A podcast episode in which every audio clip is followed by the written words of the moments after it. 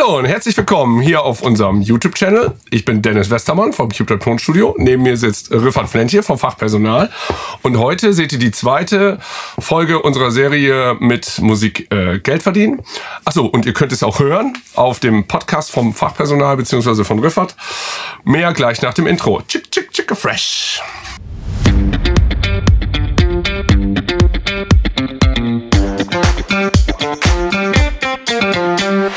So, hallo Riffat, stell dich doch mal vor. Hallo Dennis. Ja, ähm, mein Name ist Riffat Flentje, ich bin 29 Jahre alt und etwa seit 10 Jahren zusammen in einem DJ-Team unterwegs, mit dem wir verschiedene Clubs, Festivals im ganzen Land bereisen und ja, als DJs auftreten, haben ähm, eigene Songs produziert, ja auch bei dir im Studio, auf deinem Label. Ähm, das ist ja alles noch nachzuvollziehen und die ganze Biografie und Diskografie ist halt online nachzulesen, wer da noch weitere Infos möchte. Dazu kann man vielleicht noch sagen, dass ähm, du mich ausgebildet hast. In der Tat. 2000 also du bist nicht ganz unvoreingenommen sozusagen, ja, aber genau. wer ist das schon? Wer ist das schon? 2017 habe ich meine Ausbildung hier im Tonstudio beendet und bin seitdem Veranstaltungskaufmann und darüber hinaus auch auch selbstständig, noch in anderen Tätigkeitsbereichen rund um Events und Veranstaltungen. Und da gehen wir gleich noch ein bisschen weiter drauf ein, würde ich sagen. Ganz genau. Ähm, wer die erste Folge noch nicht gesehen hat, ich verlinke die hier oben und auf dem Podcast müsst ihr dann ein bisschen googeln und bei uns auf, am besten auf den YouPorn-Channel. auf den YouTube-Channel gehen. Also unseren YouPorn-Channel könnt ihr auch abonnieren, ist klar, kein Problem. Aber es geht um YouTube, den YouTube-Channel. Ähm, genau, da findet ihr die erste Folge. Da habe ich quasi erstmal nur einen Überblick ähm, gegeben und aus meiner Sicht äh, des Tonmeisters oder Tontechnikers erzählt, was man so machen kann. Das ist äh, die erste Folge. Und jetzt ist eben die zweite Folge und jetzt soll es darum gehen, wie man aus Sicht eines DJs, Musikproduzenten, gerade im elektronischen Musikbereich, was es da für Möglichkeiten gibt, was man da machen kann, was nicht, was funktioniert, was nicht. So grob kann man das sagen. Gut, vielleicht fangen wir einfach mal vorne an. Ähm, äh, Riffert, wie lange bist du denn schon als Musiker oder DJ äh, tätig? Ähm, es fing damals 2005 an, da habe ich tatsächlich die ersten Plattenspieler bekommen, für mich zu Hause eine Plattensammlung angefangen aufzubauen, mich für viele neue Musik interessiert zu der Zeit, ähm, was auch heute gar nicht mehr modern ist, aber so, so fing man halt an, in diese ganze Materie und in dieses Genre elektronische Musik quasi Fuß zu fassen und sich selber erstmal ein bisschen zu bilden und einen kleinen, ja, musikalischen Background quasi aufzubauen. Und äh, ja, im Grunde kann man eigentlich sagen, dass ich das nie alleine gemacht habe und ich würde es auch als sehr schwer betiteln, das Ganze alleine in einer One-Man-Show quasi durchzuziehen. Ähm, ich bin seit Anfang an mit Christian unterwegs als das Fachpersonal. Da haben wir uns äh, zusammengetan als DJ-Team und so hat man einfach schon viel mehr Möglichkeiten, an seiner Bekanntheit oder an seiner Präsenz zu arbeiten, indem man ähm, verschiedene Arbeiten einfach aufteilt und Bereiche festlegt, wer was zu tun hat einfach. Ganz zu schweigen davon, dass man natürlich als Act, wenn man zu zweit unterwegs ist, auch per se interessanter ist. Das ist natürlich, ich glaube, zwei Leute ist doppelt so interessant. Da kann einer Faxen machen auf der Bühne, während der andere gerade einen Übergang macht. Und arbeitet, genau. Ähm, das hat man ja tatsächlich in den letzten Jahren, gerade im elektronischen Musikbereich, schon auch ähm, verfolgen können, dass mehrere Acts, die im, im Paar aufgetreten sind, dann auch schneller erfolgreich wurden. Klar ja, liegt das auch an der Musik und der Performance, ist natürlich klar. Immer. Aber da gibt's ja schon einige... Ähm, Bekannte DJ-Teams gibt's auf jeden Fall, auch Produzentenduos. Ja. Ähm, hat aber ja auch immer den Nachteil quasi äh, aus Sicht von Veranstalter.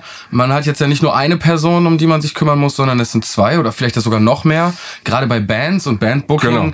äh, habe ich auch die Erfahrung gemacht, es ist wirklich schwer, ähm, fünf Leute zufriedenzustellen in einer Band, anstatt jetzt ein DJ, den man quasi hinstellt und seine zwei Stunden Performance machen lässt. Äh, klar ist das für den Veranstalter ein bisschen mehr Aufwand, aber im Endeffekt immer ein bisschen interessanter als äh, eine einfache Solo-Show. Und da kommen wir auch zu dem zurück, was ich am Anfang gesagt habe es ist sehr schwer, das alleine einfach äh, ja zu bewerkstelligen, weil es nachher so viele verschiedene Faktoren, die auch gleichzeitig auf dich einprasseln, ähm, zu bewerkstelligen sind, dass man immer guter Dinge ist, ein paar Sachen einfach untereinander aufzuteilen. Ja, oder auch outzusourcen. Ne? Ich meine, das muss ja nicht zwangsläufig immer ein Produktionspartner sein oder ein DJ-Partner. Es ist ja auch, äh, die Diskussion führe ich immer mal wieder mit Musikern, die dann der Meinung sind, ah, wieso, ich kann doch ähm, bei Spin Up oder wo auch immer im Internet meine Mein Musik selber, ja. ähm, selber veröffentlichen und das selber rausbringen. Natürlich kann man das. Das ist ja auch, per se ist das kein, kein Problem. Und in 2019 geht natürlich alles im Internet selber. Die Frage ist nur, kann man das alles leisten? Kann man Texte schreiben, Musik aufnehmen, Musik produzieren, Musik veröffentlichen, Video Pro- drehen? Video drehen, Promotion machen und das halt alles auf ähm, so gut, dass man damit erfolgreich ist.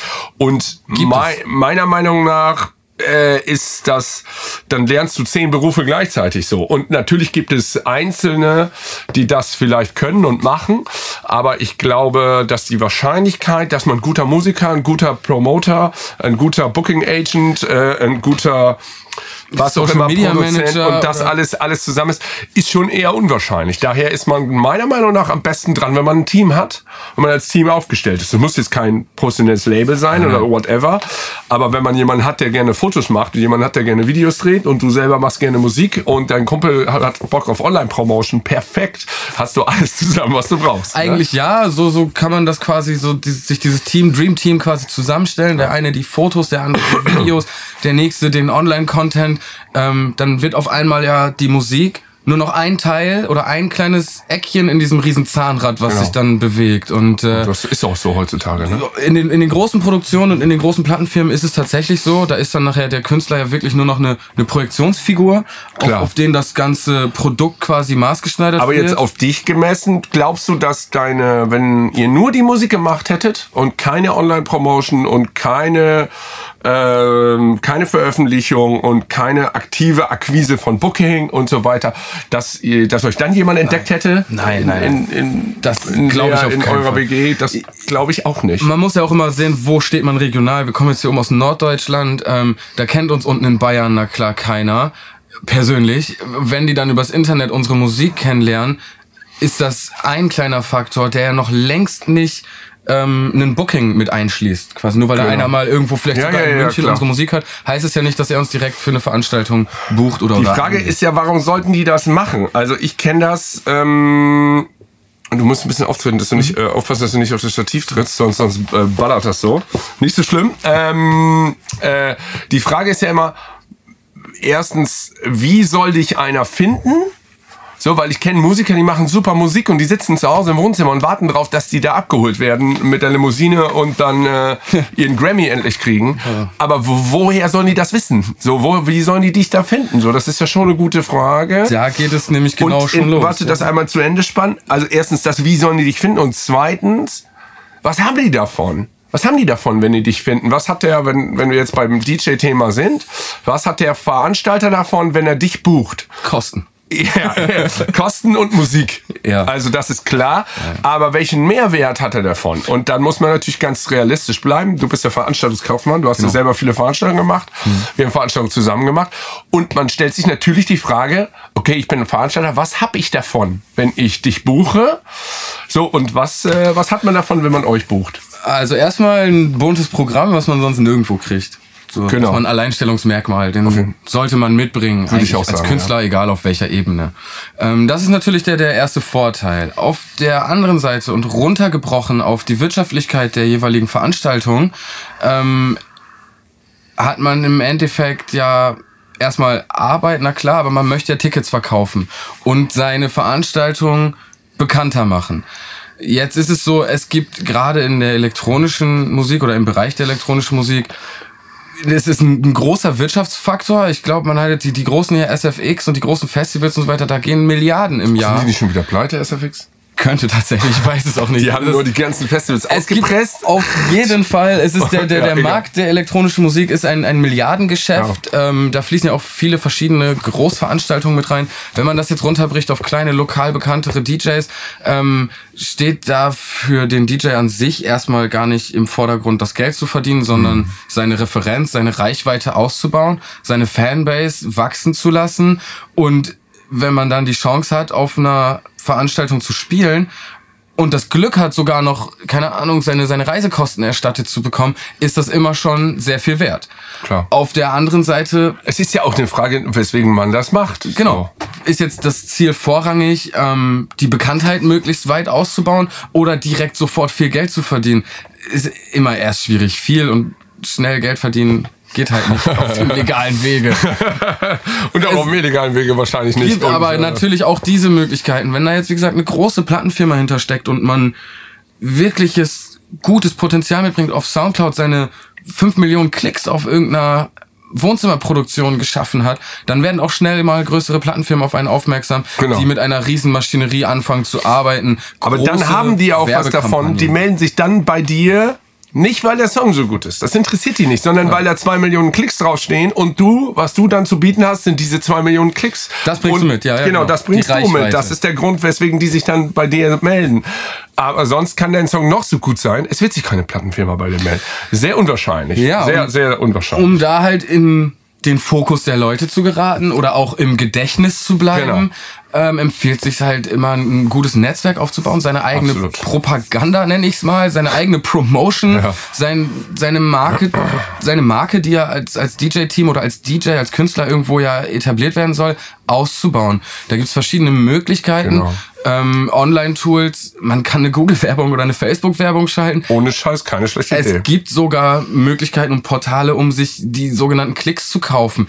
Das checkt aber jeder, der da ein bisschen Ahnung von hat. Oh, der hat 60.000 Likes auf der Facebook-Seite, der letzte Beitrag nur drei Likes. Ja, ist halt schon eine große Diskrepanz dazwischen. Glaubst du denn, dass man da in irgendeiner Form von profitieren könnte, wenn man sich Klicks kauft? Nein, glaube ich nicht glaube ich tatsächlich. Glaube ich nicht. Also außer, außer vielleicht wirklich das. Außenwirkung vielleicht. Also ich habe das jetzt letztens so ein, so ein Fake-Influencer gesehen, der sich, äh, weiß nicht, 30.000 Instagram-Follower gekauft hat und sich das alles zusammengekauft hat. Genau. So und dann kamen Firmen auf ihn zu und haben ihn überschüttet mit irgendwelchen Geschenken, damit er das auf seiner Seite teilt, obwohl er keinen echten Follower hatte. Ja. Also das ist natürlich schon. Äh, es da würde die, so auch gar aber nicht Aber das ist ja auch eigentlich kriminell fast. Ja, es, es ist halt nicht. so, dass diese großen Werbeagenturen gerade für wenn wir jetzt kurz auf dieses Instagram-Influencer-Marketing-Thema eingehen, die checken dein Profil ganz genau. Ja, ja, ja. Die möchten deine Insights haben, das heißt die Statistiken, Klar. die möchten sehen, wer ist deine Zielgruppe, demografische, geografische Daten. Ja, klar. Sonst ähm, macht es doch gar keinen Sinn, da Werbung zu schalten, weil man gar nicht weiß, wer, genau. das, wer das ist. Ja, Richtig. das ist klar. Okay, ist auch ein anderes Thema, aber da sind wir, glaube ich, einer Meinung, das zu kaufen bringt auf jeden Fall nichts. Das organisch aufzubauen ist Pflicht. Das musst du schon das machen. Muss. Man muss halt ganz unten anfangen genau. und mit seinem, ich sag mal, seinem Sitznachbar in der Schule, dem nimmt man eine CD auf, legt ihm die hin, hier, hör dir die mal an genau. und nächsten Tag sagt er dir, ey, das war cool oder ich habe das ja. auf einer Party gespielt oder hatte Besuch, das fanden alle ganz toll. Okay, genau. da kann man dann weiter drauf arbeiten. Im Endeffekt darf man sich aber auch so nicht formen lassen. Wenn man jetzt nur das macht, um anderen zu gefallen, bleibt ja auch irgendwo der eigene Stil und die eigene Meinung oder die, die eigene Intuition auf der Strecke. Also aber glaubst du nicht, dass wenn man anfängt, dass man dann noch gar keinen eigenen Stil hat? Den ja, entwickelt man doch Den erst. entwickelt man, aber den sollte man eben nicht. entwickelt man den nicht nach dem Bedarf? Genau, sondern nach seinen. Nee, ja, eben nicht. Das ist so, so gibt den Affen Zucker. So jetzt ist gerade mal Trap House ganz in und ja. jetzt mache ich nur eine, eine Trap-Platte und äh, vor zwei Jahren war irgendwie Deep House ganz cool und haben wir unbedingt eine Deep House Platte veröffentlicht. Was? Deep House ist nicht mehr cool, ich produziere das immer noch. Fuck! Im, im, im Hype quasi gesehen, in, in der großen Masse. So. Man, man merkt das ja, man geht auf Festivals und ein Jahr waren die Festivals, ich sag mal, sehr Dubstep-lastig, auf verschiedenen okay. Bühnen, ja. viele ähnliche Elemente. Dann war es okay. mal der Minimal, äh, dann war es wieder der Deep House, Tech House. Ja. Es ist immer eine, eine Untergenre von, von dem Techno. Auf jeden Fall, ja. ja. genau. Und je nachdem, was da jetzt gerade mal in diesem Jahr aktuell ist, kann man natürlich immer wieder auf diesen Zug aufspringen und jetzt einen Saxophon-Track machen, weil der gerade ganz toll kommt im Sonnenuntergang. Aber ob der in zwei Jahren noch cool ist, weiß man auch nicht. Vielleicht hat man aber schon vor vier Jahren innerhalb diesen zwei Jahren so viel Erfolg geschafft, dass es dann egal ist, was man für Musik genau. im Endeffekt rausbringt. Ich glaube aber auch, dass das ja, weiß ich nicht. Also ich habe da letztens mit einem Rapper drüber gesprochen, mhm. also in dem Kontext, und dann ging, war eher unser Tenor, letzten Endes, also wenn du jetzt versuchst, in das Rap-Business einzusteigen und, und sagst, okay, was ist gerade in Mode und es ist gerade Autotune, wobei das ja auch schon abflacht, bis du das kannst, ist das schon Zu nicht spät. mehr in Mode. Also such dir was, was du gut kannst, worauf du Bock hast, was du geil findest. Richtig.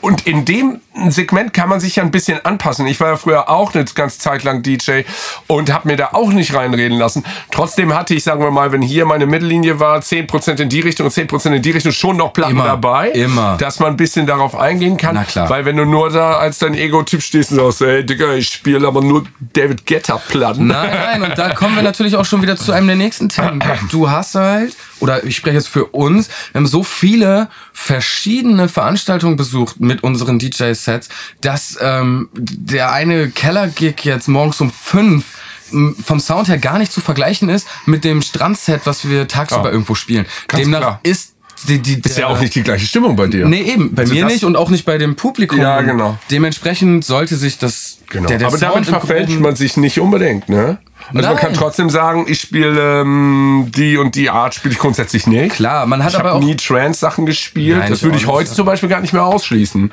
Weil ich heute ein bisschen open-mindeder bin und weil es auch gute Trance-Platten gibt. Armin Ja, aber es ist, kommt oder halt so hat an. schon auch gute Sachen. Wo ich da hinauf draußen oder drauf hinaus möchte, ist halt, dass man ein bestimmtes Grundrepertoire immer spielt, Ja, egal genau. auf welcher Location oder in welcher Art von Veranstaltung man sich da gerade befindet, aber eben dann auch differenziert. So, ähm, wie gesagt, so, so ein schön Open Air Deep House Track, der passt jetzt nicht in so einen dunklen Keller, wo halt nur der Strobo. Genau. ja, da hast du Da recht. muss man sich halt einfach, Okay. ähm, ja, ich Das- sag mal, das stimmt, anpassen. ja. Hm. Aber vielleicht sa- spreche ich da für mich auch ein bisschen zu breit gefächert. Ist auch nicht so schlimm. Also hier geht's ja um deine persönliche Meinung und deine. Und, und da kenne ich halt auch andere Jungs, äh, die sagen, ey, nee, so, so eine Kommerzveranstaltung mit 10.000 Leuten, ey, da- dann können die mir auch 1.000 Euro Gage zahlen, da habe ich gar keinen Bock drauf. Ja, ist okay. Ich bin lieber auf den kleinen, undergroundigen Dingern, so, wo, wo man so, so dieses familiäre Feeling eher noch hat und gar nicht mal drei Stage Manager oder Securities und, und dies, sondern wie gesagt viel kleinerer, viel familiärer.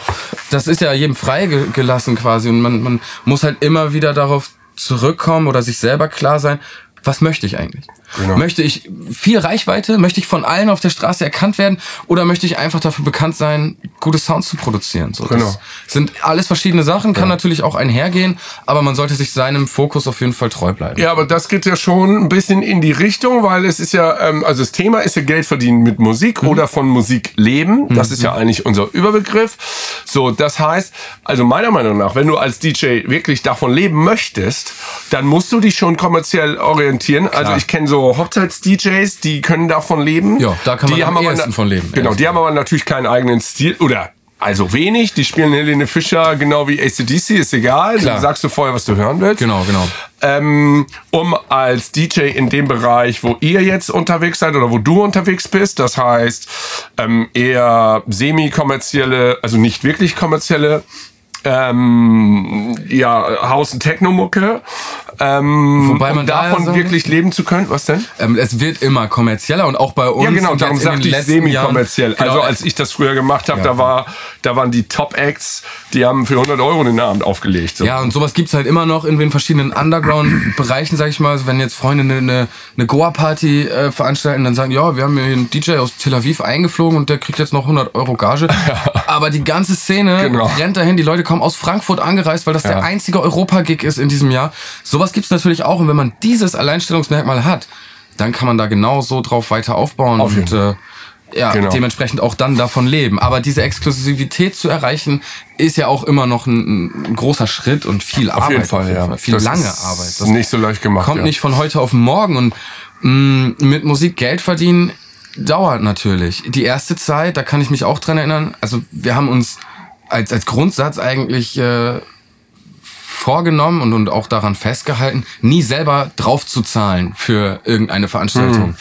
Ähm, es ist nicht, das kann so gar nicht sein. Manchmal war eine Veranstaltung, da haben wir, ich sag mal, einen relativ guten Deal gehabt ähm, und konnten mit dem Erlös, was wir dann hatten, quasi den nächsten Auftritt mitfinanzieren, weil da andere ähm, Strukturen einfach stattgefunden haben, wo Klar. wir dann die Fahrt selbst bezahlt haben, aber unbedingt da spielen wollten. Dann kann man das halt auch genauso subventionieren, sage ich mal, mit seiner eigenen Arbeit. Aber ich würde jetzt Ist ja auch eine ungern Art Promotion mein Sparschwein plündern, um mir ein Zugticket zu kaufen, um da hinzufahren, um gar nicht zu wissen, Also okay, so Pay-for-Play-mäßig. Ähm, nein, wie nein, wie war's noch? Ähm, wie heißt der? Pay to play, ja, genau. M, M, nee, P, P1, ne? In München, in ja. München, P- ja, auf ja, das oh ist so Gott. peinlich, Alter. Da musst du, glaube ich, zwei Scheine bezahlen und dann darfst du dann eine Viertelstunde auflegen oder so und alle stehen Schlange dafür. Unfassbar. Und der Laden hat sowieso 100 Euro Eintritt. Also wie, das, wie das geht.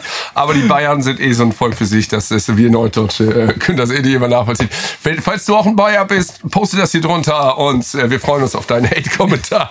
ähm, gut. Nicht so Bayern, wir spielen da auch. Also, Genau, ja, nichts gegen Bayern, genau. So, back to topic. Also, Ja. Ähm, für wie realistisch hältst du das denn, dass man tatsächlich, ähm, sagen wir mal, du hast noch gar nichts gemacht? Also, du hast dich für diese Musik interessiert, hast ein bisschen in deinem Wohnzimmer aufgelegt, auf dem ersten Geburtstag gespielt und findest jetzt raus, wow, Auflegen ist voll mein Ding, finde ich richtig geil, damit will ich meinen Lebensunterhalt verdienen. Für wie realistisch hältst du diesen Plan? An sich, der gesamte Plan. Der gesamte Erstmal vom Plan? Genre der Ja, Musik äh, unbenommen. Es ist realistisch. Man muss halt nach den Regeln spielen und sich selbst auch so treu sein und so viel Disziplin mitbringen, dass man das realisieren kann. Und warte, nicht, bevor du weiter ausholst. Und was denkst du? Wie weit äh, ist realistisch von Start heute, 1. Januar 2020?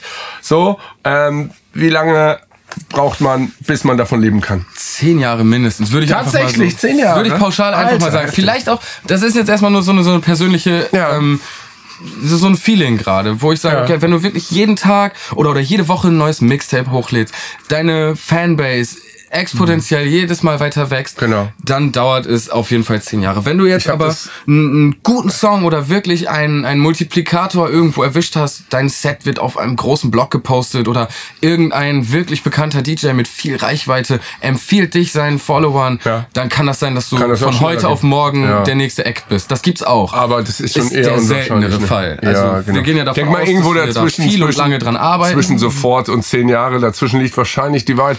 Aber ich habe dazu äh, letzt, so einen ganz coolen YouTube.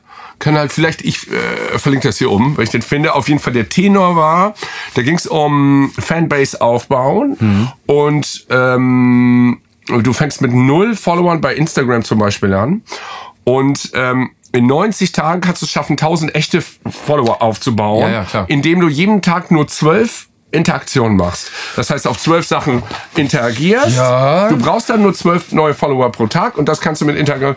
Aber das, das Ding ist, warum das fast keiner schafft, ist, 90 Tage lang immer das gleiche jeden Tag machen, die Eier zu haben, das durchzuziehen. Das machen die wenigsten. so, und da kommen wir wieder. Genau, und das ist aber dasselbe. Die Das heißt, Kondition, die Ausdauer, das muss halt Genau. natürlich dabei sein. Die muss, das ist zwangsläufig erforderlich. Egal, ob du Gitarrist bist, äh, Schlagzeuger, DJ.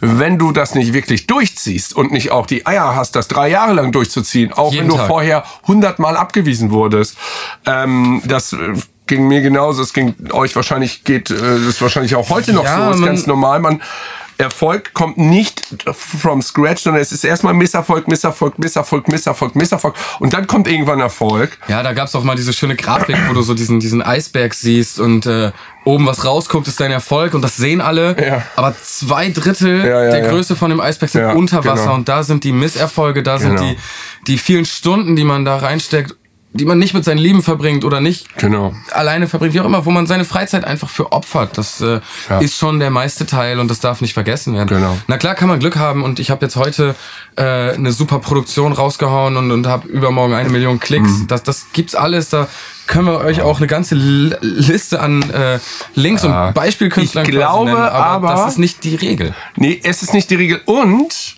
diese One-Hit-Wonder, die werden das wahrscheinlich langfristig auch nicht schaffen. Weil die die Bedingungen nicht erfüllt haben dafür, um erfolgreich zu sein. Das heißt, du musst erstmal im kleinen Club spielen, mittleren Club, großen Club, damit du beim fetten Festival eben nicht verkackst. Ja. So, und wenn du jetzt von zu Hause abgeholt wirst und dann stellt man dich beim Tomorrowland auf die Mainstage, da kannst du ja sicher sein, dass du das verkackst. Was möchtest du denn da spielen? Ja. Das Publikum ist ja schon so anspruchsvoll. Genau. Die Künstler, die Also- da spielen, die spielen ihre eigenen Produktionen, die ja von kleineren DJs auch in der ganzen Welt gespielt werden. Genau. Das heißt, jeder kennt schon mal die, die Songs der Großen quasi. Und wenn du da dann anfängst, irgendwie dann dein Repertoire abzufeuern, äh, ist da ja auch wenig Eigenes mit Ja, bei. ja, also ja, man muss genau. immer seine eigene Also, Musik natürlich genau. auch mit in seine DJ-Sets Und man muss halt langsam wachsen, das ist ganz normal. Also keiner, keiner wird als Superstar Nein, geboren. nein. Und auch wenn man sich das wünscht, das sieht man ja auch bei den Leuten, die dann bei Popstar oder sowas mitmachen, DSDS. Sitzen dann in harten Verträgen.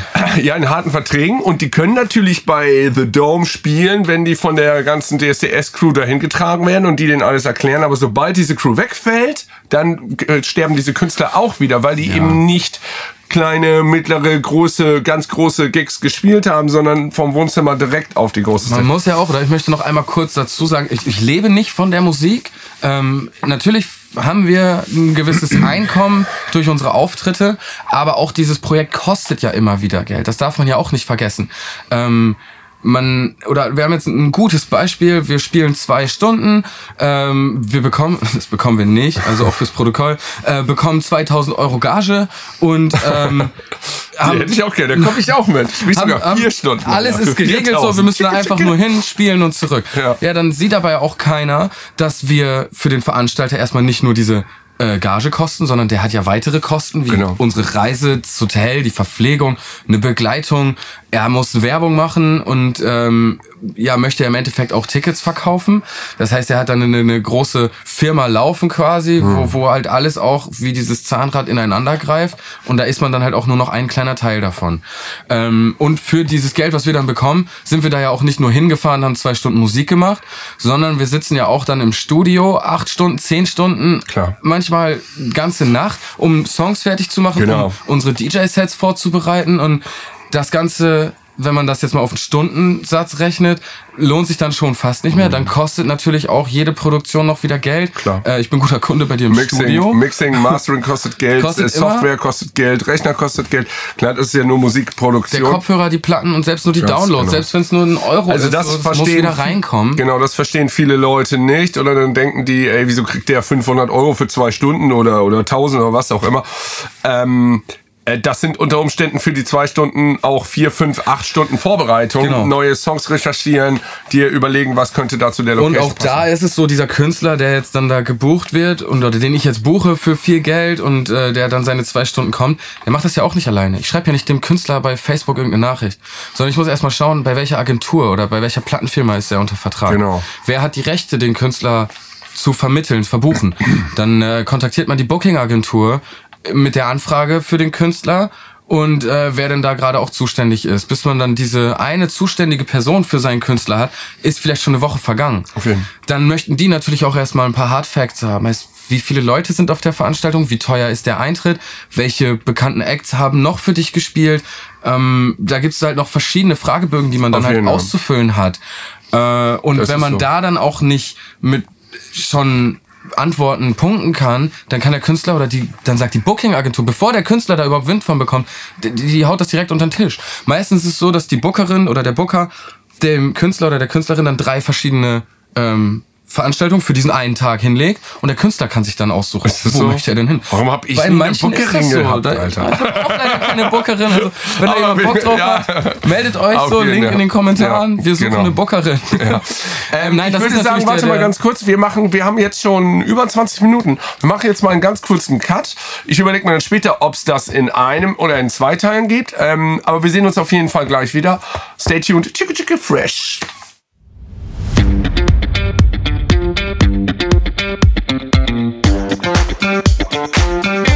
Thank you. Hallo und herzlich willkommen hier zurück auf unserem YouTube-Kanal, auf Rifferts Podcast und so weiter. Heute ähm, mit dem zweiten Teil aus unserer Serie, dem zweiten Teil des zweiten Teils äh, unserer Serie mit ähm, Musik Geld verdienen. Heute geht's äh, über Begriff äh, DJing. Ähm, da haben wir gerade schon mal eine gute halbe Stunde drüber gesprochen. So, und jetzt im zweiten Teil wollen wir das Ganze mal etwas konkretisieren. Also, Riffert, ist es möglich, davon zu leben? Unter Umständen auf jeden Fall. Unter Umständen wahrscheinlich eigentlich auf jeden Fall. Es kommt immer drauf an, sagen wir so. Also ich fange mal ganz vorne an. Du fängst nicht heute an, DJ zu sein, nimmst ein paar coole Sets auf, lädst die im, ins Internet hoch und, und bist morgen irgendwie angefragter oder ge gefragter Eck. Das funktioniert ja. nicht. Mhm. Ähm, wenn du aber wirklich kontinuierlich über Jahre lang deine eigene Fanbase wachsen lässt, wirklich auch Feedback dir einholst und an deiner Kritik, die du bekommst, auch arbeitet und daran wächst, macht es auf jeden Fall Sinn, seine Homebase erstmal zu schaffen und auch zu erweitern. Wenn man dann ähm, über den ein oder anderen Auftritt einen Kontakt zu einem Clubbetreiber hat, macht es immer Sinn, da irgendwie in eine Art Residency reinzukommen. Heißt, ich spiele einfach freitags Mach das ein Jahr lang, jeden Freitag. Genau. Die Leute wissen auf Freitag, ja, Riffert ist da, ich gehe dahin oder wie auch immer. Selbst das ist dasselbe wie mit dem Instagram. Wenn du das kontinuierlich immer weitermachst, wenn du jede Woche dann dein, dein Residence-Set hochlädst und jede Woche sehen die Leute dich da und jede Woche und jede Woche, klar nach einer Woche bringt das nichts, nach vier bringt es auch noch nicht so viel. Wenn du das aber ein Jahr lang machst, genau. 50 Wochen, Alter, Chicke, chicke, rasiert. So ist es. Und dann kommt es natürlich gerade im Internet oder übers Internet. Wir hier aus Norddeutschland, wir erreichen Leute in Berlin. Wir sind genau. von Leuten aus Berlin angesprochen worden, eingeladen worden, haben verschiedene Auftritte in diversen großen Berliner Clubs gehabt ähm, mhm. und, und dann aber wieder bei uns eigene Veranstaltungen genau. gemacht und auch wieder die Leute aus Berlin eingeladen. Ich war doch beim Elevator äh, Act des Jahres, ne? Genau, das war so des Jahres, Voting, ja. war, war viel mit Voting auf jeden Fall, ja. aber die haben äh, verschiedene ja, Künstler vorgestellt und da sind wir dann erst Artist of the Month geworden und aus den Künstlern des Monats von einem Jahr wurden wir dann auch Artist of the Year. Ja, ähm, kann man mal nachlesen, haben wir unten mal verlinkt. Genau. Ähm, öffentlich gesehen somit der größte Erfolg, rein faktisch gebracht, hat es eine ja. gute Druckkampagne mit irgendwie einer 300.000er landesweiten Auflage für den Katalog. Ja. Ähm, Gigs daraus sind wenig bis keine resultiert, würde ich mal behaupten. Hm. Vielleicht haben uns deswegen ein paar Leute mehr auf dem Schirm, aber nur aufgrund dessen hat uns auch keiner gebucht. Ähm, na klar wurden wir auf Grund unserer Musik eingeladen und durften da auch unsere Musik präsentieren. Das ist immer ein, ein Multiplikationsfaktor, wie ich da am Anfang auch schon genau. gesprochen habe. Sowas braucht man, man braucht Support und man schafft es nicht mhm. alleine. Genau. Und ein wichtiger Punkt ist, glaube ich, das haben wir eben auch im Vorgespräch schon mal gesagt, äh, das ist meiner Meinung nach einer der wichtigsten Punkte, ist eine gute Homebase zu haben. Das ja. heißt, Leute, die deine Kumpels, das sind die wichtigsten, Alter. Die haben schon eine persönliche Verbindung zu dir aufgebaut. Genau. Und daraus wächst dann was. Und da, daher ist es halt günstig, wenn es entweder so eine Residency, also so eine, wenn du Resident Lokale in einem lokalen Disco oder sowas äh, oder Club bist, oder du halt eine eigene Veranstaltungsreihe hast. Und auch da wieder kontinu konti kontinuierlich. ja, Kontinuität. Gott, oh Gott. Heute ja, man muss da halt, wie gesagt, dranbleiben und genau. das bringt auch nichts. Und mittlerweile ist es, und das fing bei uns natürlich auch so an, dass Freunde von Freunden, denen dann das erzählt haben und ja. irgendwann steht man in der Runde und einer sagt, ey, sag mal, kennst du das Fachpersonal? Äh, was? Wer sind denn die? äh, ja, kennt man dann klar schon und so, so dreht das dann seine Runden quasi. Das macht es auf jeden Fall aus. Total, ja. Ähm, wichtig ist dann weiterhin, dass man aktiv bleibt und nicht denkt, oh, jetzt hat der mich einmal für eine Veranstaltung gebucht ich sehe den nie wieder. Das genau. ist ja Quatsch eigentlich. Vor allen Dingen ist es natürlich auch ein bisschen eine Hand wäscht die andere. Das Immer. heißt, wenn du, du hast es ja auch eigentlich mehr oder weniger äh, oft so gemacht, glaube ich, ähm, kann man so sagen, dass der, auf deinem, auf deiner Veranstaltung, dem Kleinstadtgeschrei, da buchst du dann einen DJ aus Köln oder Berlin und das äh, entweder vereinbart man das von vornherein, so habe ich das damals, ich, als ich meine Veranstaltung regelmäßig gemacht habe, auch gemacht. Das heißt, da habe ich mit einem DJ aus Schwerin zum Beispiel das öfter gemacht. Er bucht mich oder uns, mich und noch jemand anders und dafür buchen wir ihn dann wieder. Und schon erhöht sich die Reichweite. Ich bin da einmal in Schwerin gewesen, hatte hinterher dann meine 30 Fans mehr. Genau, die fanden so das, das geil. Ja. Die haben, mit der habe ich vielleicht noch CDs verteilt. Richtig, macht und, immer Sinn, Giveaways zu haben. Genau, Klar. Giveaways, USB-Sticks, dies, das, kostet Geld, aber die Leute behalten dich in Erinnerung und sitzen die später auf äh, After Hour oder nächsten Morgen. Haben dein Feuerzeug oder dein Flyer in der Hand, und dein so, Alter, wer war das denn nochmal? Und schon hast du halt einen neuen echten Fan. Klar, und da kommen wir halt wieder drauf zu, du machst es nicht alleine. Ähm, genau. Wir haben auch mal auf unserer Facebook-Seite die Rubrik Support Sunday eingeführt gehabt, wo wir jeden Sonntag irgendeinen Künstler aus dem Land, der uns gerade geflasht hat oder der irgendeine coole Produktion hatte, bei uns geteilt, um unsere Follower, die ja auch einen großen Vertrauensvorschuss an uns in, oder in uns investieren, ähm, damit quasi äh, beworben, auch mal einen anderen Künstler, den wir gut finden, genau. anzuhören. Und viele sagen, oh hier, das, ne, von den Jungs, die Mucke mag ich. Wenn die mir das empfehlen, höre ich da auch mal rein. Und so hat der Künstler, den wir supporten, da auch wieder was von. Ähm, ich war nie der Fan davon zu sagen, hey, pass auf, ich habe hier eine Veranstaltung, komm doch mal und leg auf und dann möchte ich auch auf deiner Veranstaltung Nee, das fand ich auch immer das nicht gut. ist immer das ein bisschen ist eher, blöd eher und das so eine sollte, Höflichkeitssache. Ja, ne? genau, das sollte nicht ähm, zwingend einhergehen. Ich buche gerne Leute aus, aus Schwerin, aus Kassel. Ähm, Grüße an Manometer. Ähm, hat eine super geile Platte gemacht damals, war auf Amerika-Tour, auch auf diesem Independent-Move quasi. Und ähm, wir haben ihn eingeladen zu uns. Er hat bei uns eine, äh, ein richtig geiles Set gespielt auf einer coolen Party. Hat da natürlich auch von unserer Fanbase bei uns zu Hause profitiert. Ähm, und im Endeffekt haben wir nachher sogar einen Remix für ihn äh, produziert, der auf Platte veröffentlicht wurde. Aber das hat ähm, jetzt nicht zwingend mit dem, mit dem einmal Buchen zu tun, sondern weil wir da wirklich auch uns persönlich zueinander gefunden haben und, und befreundet wurden. Das war jetzt nicht nur so eine, Genau. oh, du hilfst mir, ich helfe dir, Das kann man so kann das so. natürlich auch anfangen. Ja, genau. Also so hatte ich das zum Beispiel mit den äh, Schweriner Jungs auch. Beim ersten Mhm. Mal war das so, da haben wir äh, uns irgendwo im Internet und dann wollen wir uns nicht mal gegenseitig buchen. Ja, Genau. klar, das machen wir. Und danach war das, dann habe ich die auch einmal öfter gebucht. Ist auch egal, da hatte ich keine Zeit dahin zu fahren, war auch nicht so schlimm, sondern einfach, weil die cool sind, coole Mucke gespielt haben und so. So eine Hand wäscht die andere. Äh, so fängt das an und später ist das halt ähm, friendly support. Also man Genau. supportet sich, weil man sich gegenseitig gut oder nett findet. Und da kommt ja auch ganz häufig dann so, oh, ähm, es ist, keine Ahnung, Pepsi und Coke, ja, es ist beides eine Cola, so, äh, natürlich riesen Konkurrenten, äh, so darf man das halt nicht sehen in der Konkurrenz Musik. gibt's nicht Wenn ich einen anderen Künstler feier, der ähnliche Musik macht wie ich, dann darf ich ja jetzt nicht ähm, da zornig drauf gucken und sagen, oh, den Track hätte er aber mit einem anderen tauschen können oder ich hätte das anders gemacht. Klar, es ist ja auch nicht dein Set. Äh, man muss da einfach open-minded sein Genau. und darf da gar nicht so, so, so verschlossen sein oder, oh, das Einzige, was mich an dem Line-Up stört, ist, dass ich nicht draufstehe. Sowas gibt es auch, aber das, das Ja, darf ja, man halt genau. nicht, ähm, nicht, nicht an den Tag legen oder überhaupt nicht leben. Das, das ähm, macht schon verbaut einem viel mehr, als es einem nachher Türen öffnet. Deswegen ist ist es, ja. immer wichtig, ähm, klar, neue Kontakte kennenzulernen, aber vor allem, und da sind wir wieder bei dem Thema Residency, halte das am Laufen, das was gerade ist, so auch langfristig.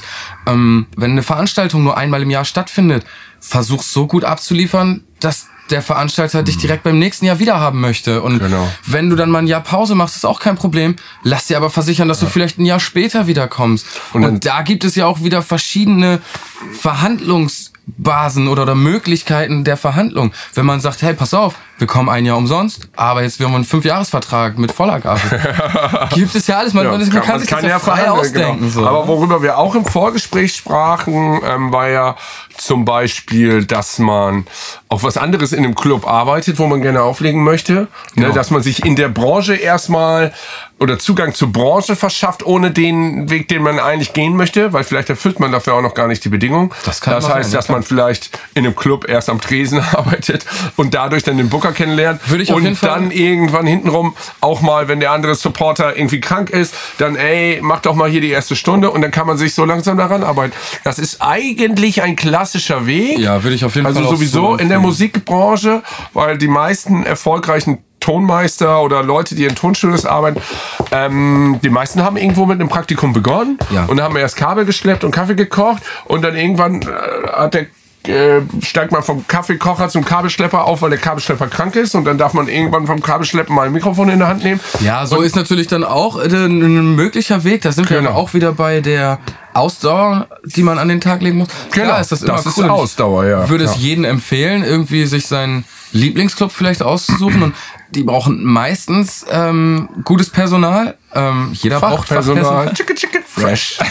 Nein, Quatsch, aber da kann man natürlich erstmal an der Garderobe anfangen. Ähm, Ja. Man ist jetzt vielleicht, also ich nicht, du schon eher, äh, von der Statur vielleicht auch mal den, die Position an der Tür zu übernehmen. Digga, du kommst nicht rein. aber auf klar, über, über den, äh, über den, den, den Jungen an der Garderobe, über den Runner, über den Packer, Schlepper, Programmgestalter, Grafiker, ähm, je nachdem, was es sonst, wie groß der Club ist, am Tag natürlich am Tresen auszuhelfen, ähm, nachher vielleicht sogar sauber zu machen, wer weiß. Äh, oder halt ganz klassisch auch, so bin ich auch angefangen, Flyer verteilen. Du kriegst einen Stapel Flyer und bitte verteil die mal in der Fußgängerzone. jeden, so. ja. Das ist natürlich immer irgendwie ein Schritt Genau. in die Richtung, wo man hin möchte. Und so lernt man halt die Leute kennen, die einen im Endeffekt auch weiterbringen können. Und dann ist man nachher da, dass man selber auch Sets und Demos zugeschickt bekommt und äh, wieder anderen neuen Künstlern die Tür aufmachen kann für eine Stage-Time irgendwo. Und Genau. so arbeite ich auch in der, in der Residency hier bei uns in Oldenburg, wo wir wirklich jeden Freitag eine Techno-Party veranstalten mit verschiedenen DJs aus der Region, aber auch befreundete Leute, ähm, die halt immer im Wechsel da unterwegs sind. Und es kommen permanent neue Anfragen. Also auch diese Community wächst gerade ungemein, so dass man nachher auf bis zu 50 DJs einfach im Umkreis zurückgreifen kann, um sein Clubprogramm dann zu gestalten. Und Ja. äh, vielleicht Ja. ist von den 50 auch wieder irgendwo einer aktiv, der einen dann selbst irgendwo hin buchen kann. Und das wächst halt auch, weil man das regelmäßig macht und kontinuierlich. Diese Regelmäßigkeit ist ja. ein ganz, ganz wichtiger Faktor. Ja, ja, ich so. Wobei ich jetzt auch sagen muss, wir haben jetzt nicht mehr so regelmäßigen Output bei uns auf der Soundcloud oder, oder Spotify-Seite. Es ist weniger geworden. Man sagt ja auch, fürs erste Album hast du dein halbes Leben Zeit und fürs zweite dann nur noch ein Jahr. Ja, ja. Äh, wir haben noch kein Album rausgebracht, so. verschiedene EPs, verschiedene Songs, ähm, aber arbeiten da auch natürlich Ja. kontinuierlich dran. Genau, das muss Auch wenn das nicht jeden Montag geht, geht es vielleicht nur einmal ähm, im Monat und für einen Genau. Tag. Aber diese Re Regelmäßigkeit muss man sich irgendwo erarbeiten und dann halt auch einfach Okay. einhalten. Am besten dann zusammen mit seinem Team. So, jetzt nochmal angenommen, also ähm, du bist jetzt DJ oder unsere Zuschauer, die Zuschauer äh, sind da jetzt in der, in der Branche schon tätig und überlegen jetzt, sich selbstständig zu machen, wollen davon leben. Ähm, jetzt können wir mal ein bisschen konkreter über Zahlen sprechen. Das heißt, aus deiner Sicht, was sollte man ähm, was braucht man mindestens oder was ist ein schlauer Plan, wenn man tatsächlich ernsthaft vorhat, alleine davon zu leben? Äh, wo muss man so in etwa hinkommen? Da muss ich kurz unterbrechen. Wenn der Plan ist, alleine von der Musik zu leben, ist, sucht euch einen Job. Such den Job, Digga. Vergiss es. Nee, Nein, also, also- es gibt ja schon Möglichkeiten von Musik Ja, zu leben. Ich kenne gibt es. einige Leute, die von Musik leben. Ich zähle mich selber auch dazu. Ich auch im hab- Größten und Ganzen. Genau, ich habe vor 15 Jahren wollte ich das aber mit meinem DJing machen. Das war das, wo das herkam oder ist äh, 20, 15, 20 Jahre irgendwas so dazwischen. So alt bist du schon? Ja, es ist äh, erschreckend lange her. Oh ähm, so und ähm, das hat letzten Endes dazu geführt, dass ich jetzt heute von einem Tonstudio lebe. Ja, und so, guck mal, wie, wie war denn das? Ich meine, du hast vielleicht in deinem ersten Video schon, ähm, schon, schon erläutert, da haben wir wieder diese, diese Regelmäßigkeit. Du hast zu Hause nach der Arbeit von 20 bis 0 Uhr jeden Tag. jeden Tag Aufnahmen Immer. gemacht für einen Ja, Fuffi ja. in deinem eigenen Keller. Für Die noch Leute haben weniger. Für weniger als ein Fuffi. Viel weniger. auf jeden Fall in deiner Freizeit mit deinem privat gekauften, Ja. erspartem Rechner, Programm, Genau. was auch immer, hast alles, was du hattest, erstmal investiert. Bis du dann dazu gekommen bist, dass jetzt hier das Telefon klingelt und die Leute deine Dienstleistungen wirklich in Anspruch nehmen Genau. möchten. Und das sind viele Jahre Arbeit gewesen. Aber möglich ist es grundsätzlich schon. So, es genau geht nicht so- darum, dass es unmöglich ist. Nein, nein, genauso ist es auch möglich als DJ. Genau. Man muss immer vielleicht auch einen Umweg gehen, um an sein Ziel zu kommen. Deswegen Genau. würde ich erstmal von vornherein jedem empfehlen, zumindest ähm, für den ganz normalen Lebensunterhalt, Miete, Krankenversicherung, Kühlschrank voll, vielleicht ein Auto, was auch immer, Netflix, Spotify. Ähm, YouPorn hatten wir schon im ersten Teil. Achso, das nicht umsonst? Achso, das ist umsonst, stimmt. Ja, Entschuldigung.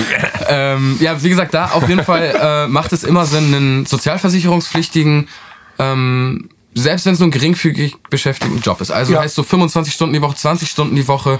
Ähm, Also das würde ich- Hauptsache die Sozialversicherung sind drin. Genau das habe ich tatsächlich in meinem letzten Video auch schon gesagt. Ich würde jedem empfehlen, auch wenn er das machen möchte, das wenn dann sukzessive rückwärts zu bauen. Das heißt erstmal einen normalen Job, mit, von dem man noch leben kann. Selbst das kann aber ja, äh, da sind es Das kann ja auch in der Branche irgendwo sein, Genau, ist genau. ja keine Frage. Aber du brauchst erstmal deinen normalen Job. Und wenn du dich selbstständig machen willst, am besten gehst du dann Schritt für Schritt für Schritt. Also von fünf Tage die Woche, dann noch vier Tage die Woche arbeiten. Einen Tag Selbstständigkeit, äh, drei, zwei Tage und so weiter, Ja, ja, genau, sukzessive zurückbauen. Ähm, und Das- auch wenn es vermeintlich läuft, empfiehlt es sich trotzdem noch eine regelmäßige Nebenbei-Einnahmequelle zu haben. Ja.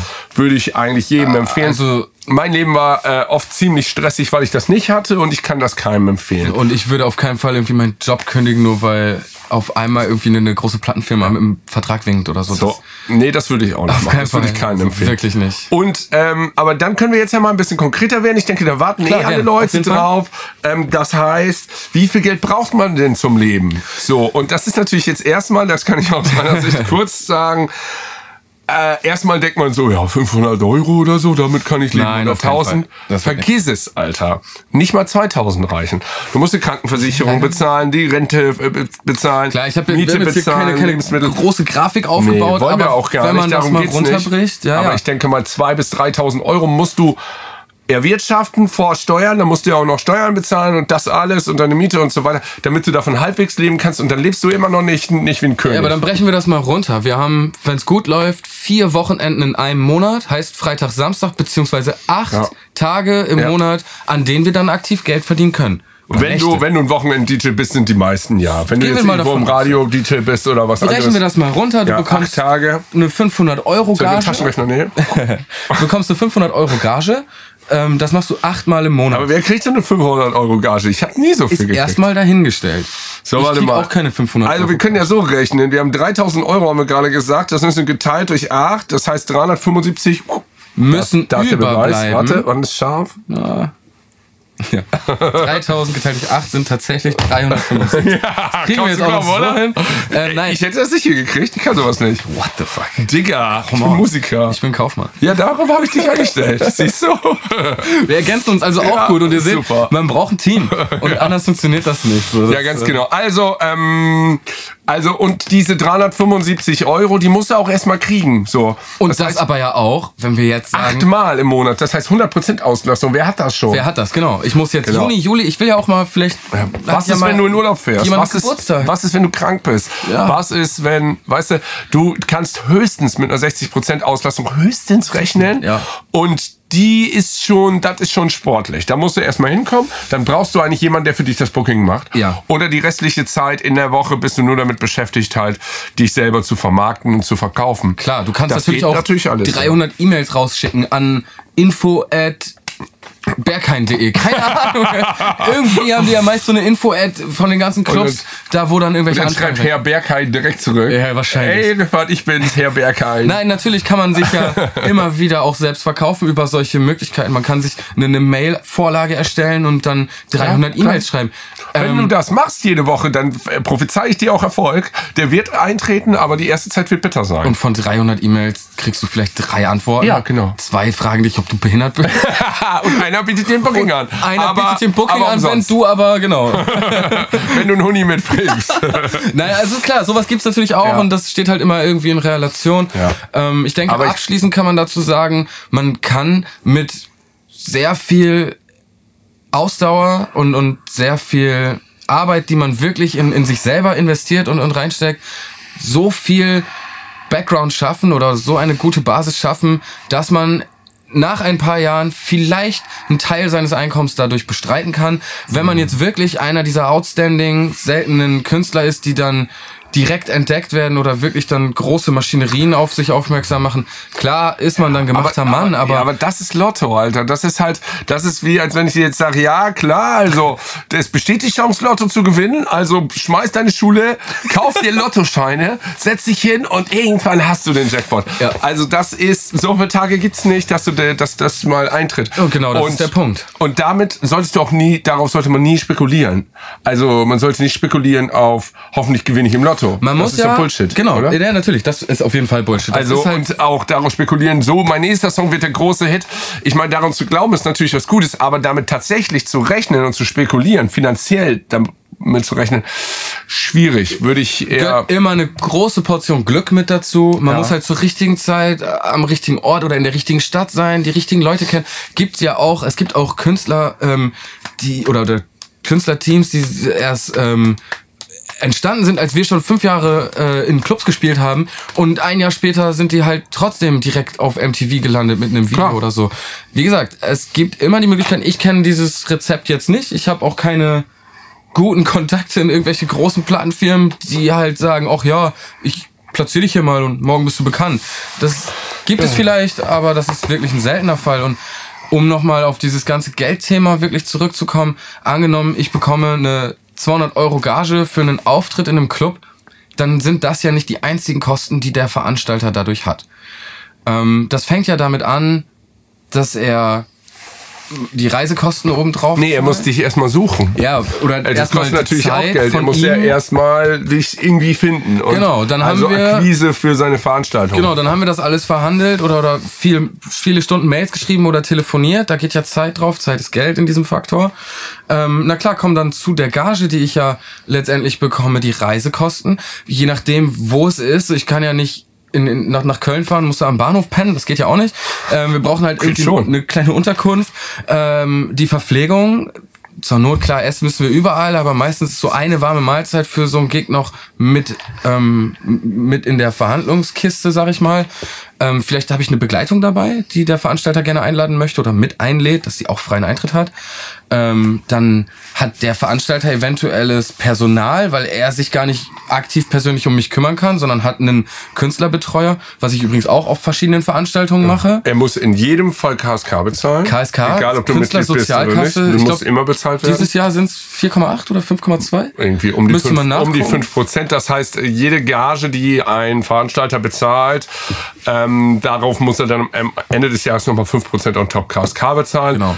Ähm, und wenn du, ähm, ja, wenn du 500 Euro kriegst, äh, dann sind das halt auch schon ein paar Mark. So ne? ist es. Und dazu kommt dann, na klar, ich bringe ja jetzt nicht meine eigenen Plattenspieler oder meinen eigenen CD-Player mit. Das Equipment, was vor Ort ist, das wird gemietet. Ähm, natürlich spielen da auch dann alle anderen DJs der Nacht drauf, aber es ist ein Kostenfaktor für den Veranstalter und er muss das Ganze natürlich bewerben. Klar. So, und wenn er mich jetzt bucht und Geld für Werbung ausgibt, ist es ja irgendwo schon nicht mehr in seinem Vorteil, weil er möchte ja, dass ich Werbung für die Veranstaltung mache Genau. und er deswegen Tickets verkauft. Verkauft er Tickets, weil er mich bucht? Bin ich bekannt genug? Wollen die Leute diese Veranstaltung besuchen aufgrund dessen, dass ich da ein Set spiele? Das ist ja immer der Idealfall, worum es dann geht. Ähm, ist natürlich nicht immer so. Man ist ja auf den meisten Veranstaltungen nur, nur ein kleiner Side-Act neben den weltbekannten Großen ähm, und hat dann dadurch die Chance einfach sein Repertoire zu erweitern und eben auch in seiner Referenzenliste zu wachsen. So, weil dich bucht ja keiner, wenn du noch nirgendwo gespielt hast. Schön. So, und du kannst nirgendwo spielen, wenn dich keiner bucht. Das ist halt irgendwo so ein Teufelskreis, in dem man Ja. am Anfang drin steckt.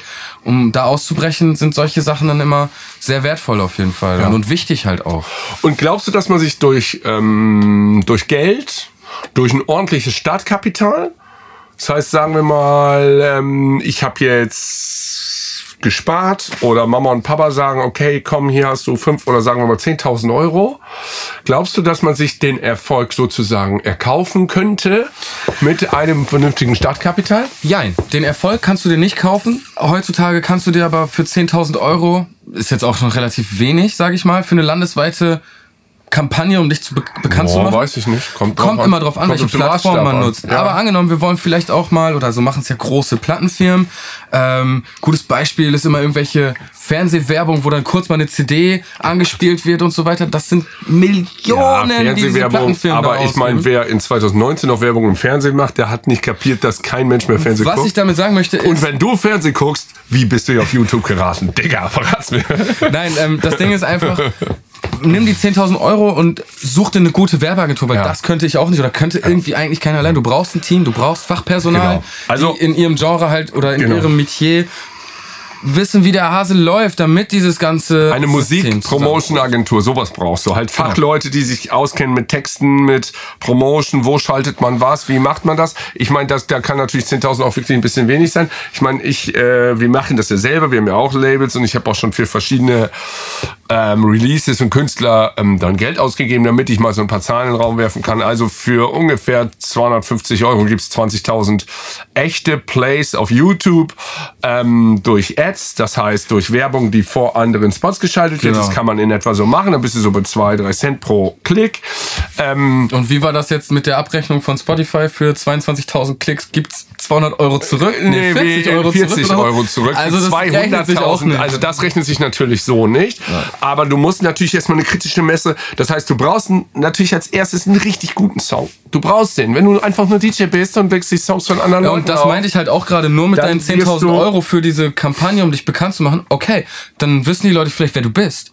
Ähm, haben vielleicht auch einen Song gehört, aber hast du nur diesen einen Song? Aber wenn ja du, dann nur DJ, hören? wenn du nur DJ bist und Songs von anderen Leuten spielst, dann bist du schon mal mit dem Problem, du darfst keine Werbung schalten mit Songs, die dir gar nicht urheberrechtlich Okay, ja, gehören. gut, klar, okay, Das heißt, dann kannst du keine Werbung machen. Das heißt, DJ DJ, muss dann schon zwangsläufig auch ein Künstler sein. Ist, ist meine Meinung. Sonst, sonst, oder kennst du irgendeinen, der nur auflegt, keine Songs produziert und ein erfolgreicher internationaler DJ ist und davon leben kann? Das gibt es nicht, oder? Es ist der allerseltenste Fall. So wie Sven Fee zum Beispiel, das, ist, das wäre ein Beispiel. ja, aber er selbst hat ja auch schon, er hat ja er hat eigene keinen, na, aber er hat keinen davon selber produziert. Okay, das ist dann wieder Insider. Nee, das hat er auch immer so äh, ver vermarktet. Vielleicht er, steht es auch auf der Platte, aber Ja, ja, der ja. Song steht Sven Fee ja, ja, genau. XX. Ja, Oder, ja, genau. ne? Aber ich, deswegen ist er nicht erfolgreich geworden. Er war schon vorher erfolgreich. ja, das ist halt Imperium, was die aufgebaut Genau, haben. das ist natürlich auch ein Ausnahmeding. So. So. Raumschiffe. ja, auf jeden Fall. Die haben eine eigene Raumstation, das habe ich gehört. Ähm, nee, das äh, wäre dann aber auch ein Ausnahmefall. Also ich glaube, man kann schon doch dann nochmal abschließend sagen, dass wenn du als DJ erfolgreich sein willst, dann musst du zeitgleich anfangen zu produzieren. Du musst natürlich gute Songs machen. Du kannst ja auch Ghost Producer suchen, klar, die kosten natürlich dann auch wieder Geld oder wollen irgendwie was dafür haben. Aber nur gute Sets auflegen, ähm, damit kannst du natürlich hier äh, in deiner Stadt irgendwie regelmäßig auf dem Kindergeburtstag spielen oder in irgendeinem Club.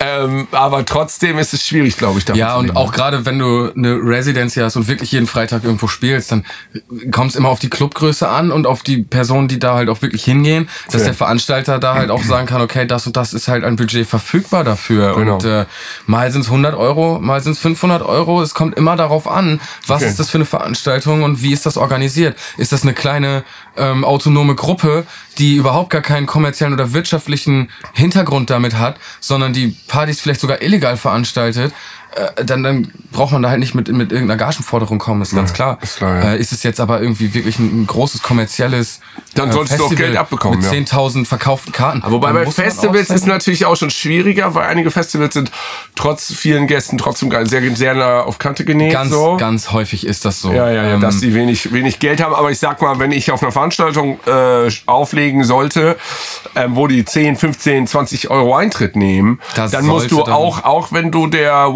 Warm-Up-DJ bist, dann müssen da zumindest 1, 200 Euro an dich zurückfließen. Muss einfach sein. Ja. Ich meine, wenn du kompletter No-Name bist, kann man auch sagen, komm, vergiss es, ich will das Geld gar nicht haben, gib mir irgendwie ein paar Freigetränke und Lass mich dann nächstes Mal nochmal spielen. ja, oder genau. Und dann können wir beim vierten, fünften Mal können wir mal über Gage reden, wenn du weißt, wie gut ich bin. Das ist natürlich auch sympathisch.